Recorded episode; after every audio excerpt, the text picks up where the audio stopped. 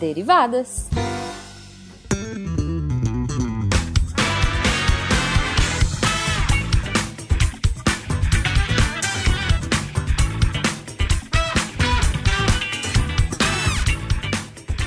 Sejam bem-vindos, deviantes e derivados, a mais uma leitura de e-mails e comentários do SciCast com as derivadas. Eu sou a Thaís. De volta! Yes! Ai, mundo lendazinha do SciCast voltou! Eu voltei agora pra ficar. Tô balançando os bracinhos, tô balançando os bracinhos. Porque aqui, aqui é o meu lugar. Pode pôr de fundo aí, não? Ô, editor, pode pôr, pode pôr aí. Roberto Carlos. E eu sou a Cris. A eterna primeira de seu nome. Tava com saudade de falar isso. Eu estava com muita saudade de você, Thaís. Sim, voltamos. Agradeço a todos que participaram e me fizeram companhia neste hiato da Thaís. Sim, muito obrigada, meninas. Mas estou muito feliz em ter você de volta. Eu também, eu também, eu também. Para o nosso, Voltemos. para o nosso Derivadas 28. 28! Eu vou fazer mais uma breguice. Pode colocar aquela outra música, editor. Estou de volta pro meu aconchego. Isso. Tá bom, acabou, acabou, acabou, acabou. Acabou. Acabou o momento breguice. É, tá bom. Depois de, depois de matarmos essa saudade aqui, vamos lembrar que a gente só pode estar aqui lendo os comentários, Thaís. E os recadinhos por causa do apoio no patronato, tanto no Patreon quanto no Padrim e no PicPay. Yes. Lembrando ainda, gente, se vocês quiserem falar com qualquer um da nossa equipe, é só mandar e-mail no contato e também podem comentar bastante nos posts de cada episódio do SciCast, do Contrafactual, do Spin de Notícias, do nosso próprio Derivadas, o Inception e por aí vai. Comenta que a gente gosta. É, Thaís. E sabe onde as pessoas comentam também? Hum, Que eu sempre esqueci Sim. de dizer aqui? sempre, a gente sempre esqueceu, né? No Twitter. Toilder. Sim, lá mesmo, aquela rede social que foi a única, a única que a gente consegue ficar hoje em dia. É, exato. A rede do passarinho azul. Isso, Toilder, exatamente. Então, se ela. você é, seguir as derivadas no, no, twi Uhum. no Twitter, é bem complicado porque você precisa acertar o nome da gente. E o nosso Mas nome não tenta. é facinho. Tenta. Tenta, que só Tenta. tem eu e com Thaís só tem Thaís também. Tenta o que você acha. Claro, gente, é óbvio que nossa, nossa arroba vai estar no, no post, então vocês não precisam ficar tentando muitas vezes. Se É vocês só- não conseguirem, é só ir no post, que tá lá. É só ir no, nos participantes do Portal Deviante, enquanto você clica, Isso. você já é transferido pro Twitter e fica facinho. Mas segue a gente lá. Pode comentar E só pra lá. lembrar, só pra terminar o jabá, é, as nossas arrobas são as mesmas do, do Instagram também. Exato, é. Fica à vontade. Fica à vontade. Mas, Thaís, já que você está Hum. de volta, Sim. comece jogando as cartinhas pra cima e escolhendo a- o e-mail que vai ser lido. Então, nosso primeiro e-mail é do Eduardo Zocchi. Eu acho que é assim que fala. Enfim, será Zocchi. E a- o assunto do e-mail é sugestão de SciCast. Ele fala: Grandes SciCasters, aqui quem vos fala, ou vos tecla, é um dos seus maiores fãs. Meu, meu nome é Eduardo Zocchi e minha formação é física pelo Mackenzie. Aí, editor, se você conseguir achar uma musiquinha muito legal que é Uma vez Mackenzista, sempre Mackenzista. Eu também sou. Só por isso. Mas peraí, peraí. Se seu Ah. nome é Botia, o dele pode ser Sim. Eduardo Zotti. Zotti, pode ser. É, enfim, desculpa. Já erraram meu nome várias vezes também. Tamo junto. Além do Mackenzie, no, no nome difícil. É, bom, continuando. Minha formação é física pelo Mackenzie, apaixonado por todas as áreas da ciência e tecnologia. Me desculpem o quase cartapácio, não sei o que é isso, que se segue, mas suponho que pode ser de alguma valia. Eu fui professora a vida toda, este ano completo 42 anos de magistério. Nossa. No entanto, uau, né? Uau. Uau. Eu que tô começando nessa vida, parabéns. É, no entanto, como, como dizem meus alunos, eu sou um bissexual intelectual, entre aspas. Aí ele põe entre parênteses só intelectual e uma risadinha. Isso porque ao lado de toda a vida profissional dedicada à engenharia, mais do que à física propriamente, eu sempre trabalhei com fotografia publicitária, pericial e forense. Sou também perito criminal formado pela Academia de Polícia de São Paulo. Não trabalho com sangue, apenas com engenharia. Poxa, a parte mais legal. Só carteirada Não. aqui. Pois é, carteirada. É, e, ah, e ele continua aqui, a perito, né? É a minha atual profissão. Tive também empresa de produtos magnéticos para a indústria. Aí ele põe jabá da, da indústria dele aqui. é, do- da empresa dele aqui. Como professor convicto, além de dar aulas a vida toda, tem muitas palestras, workshops, etc. E tendo ouvido direto o SciCast de vocês, não deixo de nutrir um desejo secreto de, quem sabe um dia, poder participar de um deles. Mas quem vai ter coragem de falar do que quer que seja na área de exatas quando há um gênio universal no grupo, como o inefável Pena? Olha, estamos direcionando essa mensagem para ele, tá? é. Eu proporia falar de física no SciCast de vocês se apenas, apenas se eu fosse, talvez, uma reencarnação híbrida do próprio Feynman mais Leonardo da Vinci. Meu Deus. Pois é. Assim mesmo, Pena provavelmente me acachaparia com seus conhecimentos assintóticos. Meu Deus, Nossa. que paga pau do Pena mesmo. paga pau na lata, assim, né? Beijo, Pena. Beijo, Pena. Beijo, Pena. É, assim, a única esperança que me resta seria propor um sidecast abordando um humilde assunto de fotografia. Nesse quesito, quem sabe, desculpe a pretensão, talvez, pode ser, hipoteticamente, eventualmente, tipo, acabou todo, to, toda a partida de verbos, que eu até saiba alguns micrômetros a mais que o Pena, o grande. Caraca, eu não sei, mano. porque o Pena é jogador de futebol americano, é... Historiador, Historiador físico. físico. Pois é. Sai, eu não sei se ele é fotógrafo também. O nome do Derivadas vai ser Ódio Pena. É. É mais ou menos isso. Se interessar, eu adoraria fazer essa ideia rolar. Se não ficar legal, é só apertar o delete. pois é, a gente tem edição sempre. é, ah, mas um cast de fotografia cai muito É ótimo. Bem. Tô eu acho incrível. dicas. Pois é, eu acho incrível. Pode falar como que a celu as câmeras de celular vieram para destruir o mercado das outras e tal, tudo mais. Uhum. Seria muito legal falar sobre isso, realmente. Sobre esses celulares agora com cinco câmeras. Exato, que faz exatamente o que aquela. Traseira. É, pois é, pois é. Acho justo. Se, se rolar esse sidecast, vou ouvir, vou ficar muito interessada. E muito obrigada, Eduardo, maquinzista. Mas, Thaís, hum. tem muito palestrinha hoje. Então a Pô? gente tem que correr pro Portal Deviante, que tem muito comentário. a gente voltou pé no peito, viu, pessoal? A gente voltou bem pé no peito. Ó, não é reclamação, eu adoro, aprendo não. muito com os comentários. Não estaria claro aqui lendo se não fosse se eu não gostasse tanto. É que fica divertido também. Então vamos, Thaís, pro contrafactual. E se a fotossíntese humana fosse possível? Contrafactual 116. E aí, Thaís, e aí? Se fosse possível? complicado. Nossa estrutura seria completamente diferente. É, mas aí, ó, durante o cast, a gente não pensou pelo lado que o Guilherme e o que Exato. pensou. E o comentário uhum. dele foi assim, ó. Como arquiteto de formação, as casas seriam diferentes do nosso modelo atual. Talvez vivêssemos em estufas, levando a arquitetura... Oh. Escutou, né? Lá vai. Talvez vivêssemos em estufas, levando a arquitetura bioclimática ao extremo, tentando captar o máximo de sol e mantendo a ventilação e umidade em níveis adequados. Captação de água da chuva também seria importante, considerando que poder-se poder-se-ia Temer. Considerando que poder-se-ia consumir outros tipos de plantas. Telhados verdes em casa seriam úteis, úteis para cuidar do alimento também. Manteríamos até hoje uma lei sobre insolação mínima dentro de casa, do qual o vizinho não poderia atrapalhar. tá? Em empresas, imagino que não teríamos horário de almoço, já que estaríamos sempre nos alimentando. O patrão, super bondoso, instalaria uhum. as melhores lâmpadas para o nosso bem-estar, ou teria o teto de vidro, no caso de galpões. Além daquele ventilador industrial com um borrifador na frente. É, Mas os computadores seriam muito bons, né, com esse borrifador. guarda-chuva, guarda-chuva. Pois é.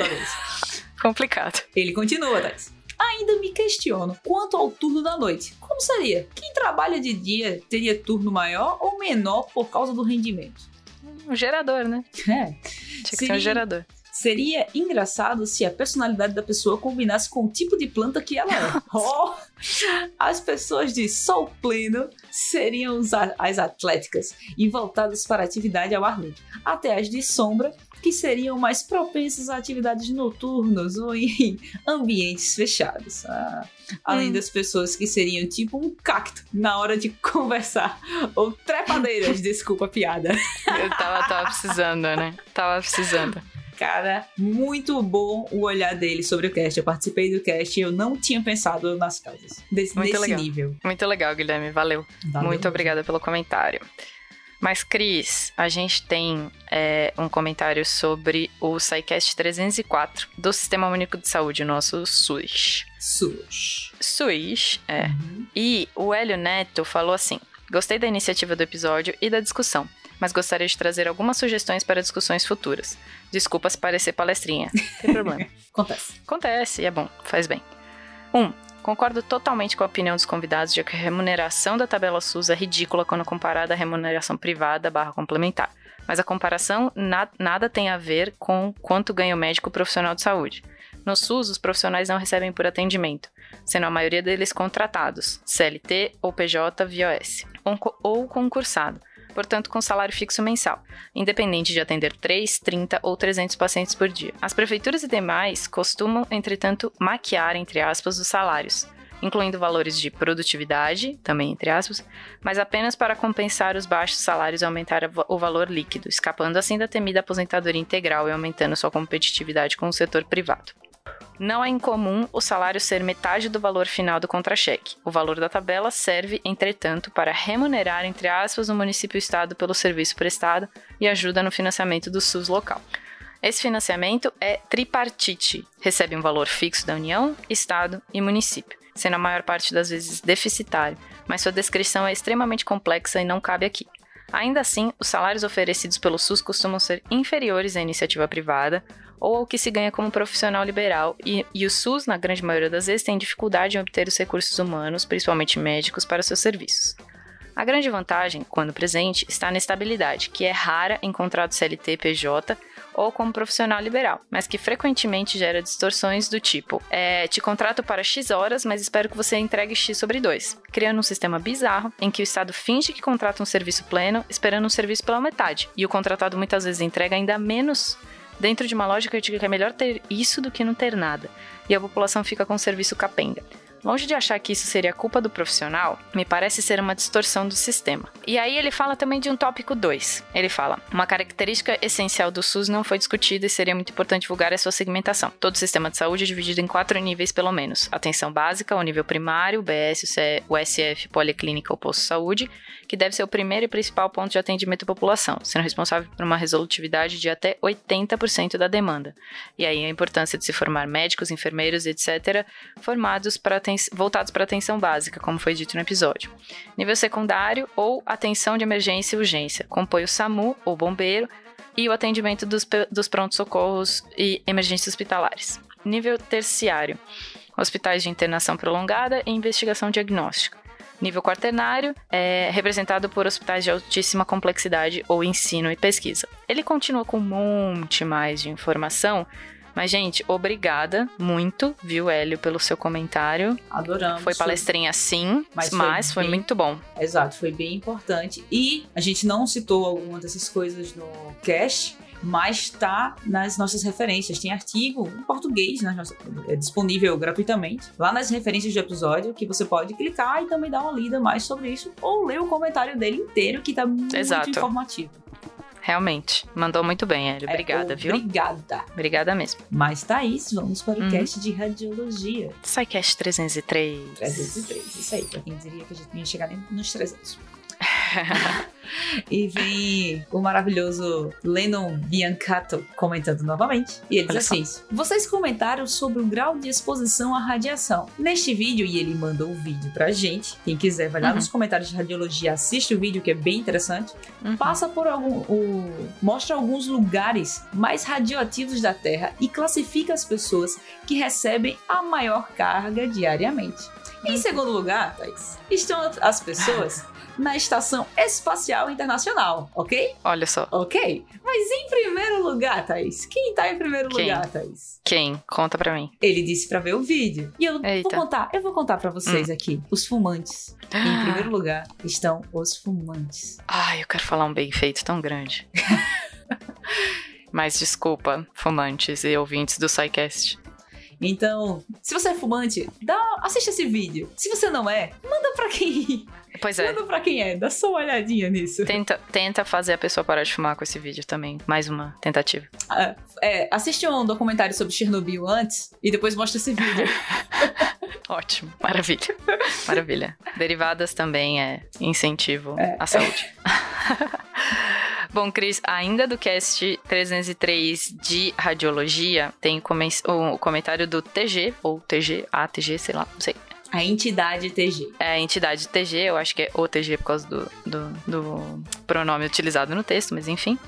É, ele fala assim: Pessoal, sou ouvinte novo e tenho gostado bastante do programa de vocês. Trabalho na área tratada nessa edição e gostaria de fazer alguns adendos. Diferente do que o Gabriel falou, não é necessário trazer pessoal qualificado de fora do país para prestar manutenção em ressonância magnética. Trabalho hoje em assistência técnica de ressonância da empresa hoje líder em fabricação, venda e manutenção de ressonância magnética. Sou engenheiro eletricista e apesar de todos os meus treinamentos técnicos serem na Europa, eu resido aqui. No Brasil, apenas a empresa que trabalho deve na apenas na empresa que trabalho devem ter cerca de 40 engenheiros que trabalham com manutenção dessa modalidade de equipamento. O medidor de radiação portátil, entre aspas, que vocês comentaram, chama dosímetro e deve ser avaliado e trocado todo mês. Antigamente se chamava filme dosimétrico, porque utilizava justamente um filme dentro e a partir da sua saturação se concluía o nível de exposição. E o mais chocante: 2 milhões de reais é talvez o modelo de ressonância mais barato que vocês vão encontrar no mercado. O preço é baseado em dólar e é um equipamento de alta tecnologia e alto custo de manutenção, por utilizar centenas de hélio ultra puro, 99,9990% de pureza, para manter o estado supercondutor das bobinas geradoras de campo magnético dentro da máquina. Tomografia computadorizada também tranquilamente passa o valor de um milhão de reais. Tá sobrando aí um milhão, Cris? Vamos comprar uma maquinha? Bora! Nossa, cara. É muita grana, né? É muita grana. É muita grana. Mas Thaís, vamos hum. mudar da água, da água pro vinho e vamos lá pro cast de História dos Algarismos. Sim. Cast novinho. Novinho, o, Folha. Foi o SciCast 306. E o cretino o quê? Prambante. Comentou. Biólogo palestrinha chegando para falar sobre animais que contam. Ah lá, ah lá, oh, não sou só eu, tá, tá vendo? vendo que não, não fui eu? eu? As pessoas se chamaram de palestrinha. Hum. Tá, tá vendo? Pode ser, pode Aí, ser, tem problema. Continua assim.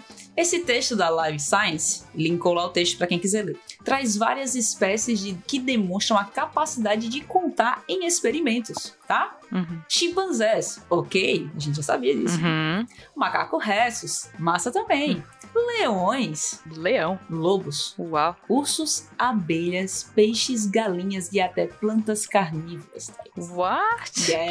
Planta carnívora? Exato. Que incrível.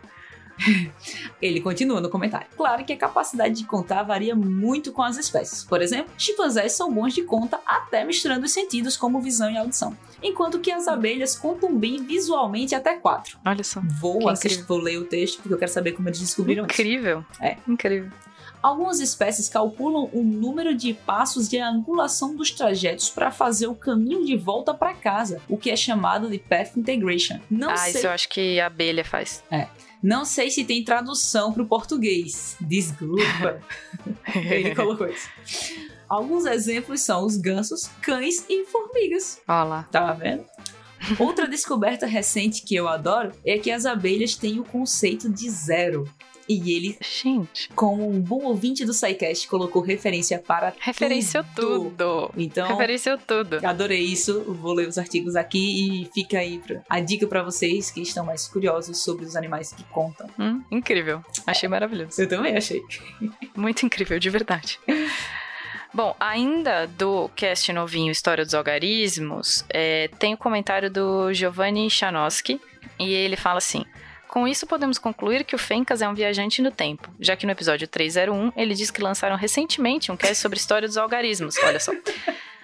Mas isso só veio acontecer cinco casts depois. Essa é claramente a obra de um viajante no tempo. ok, eu não vou nem comentar.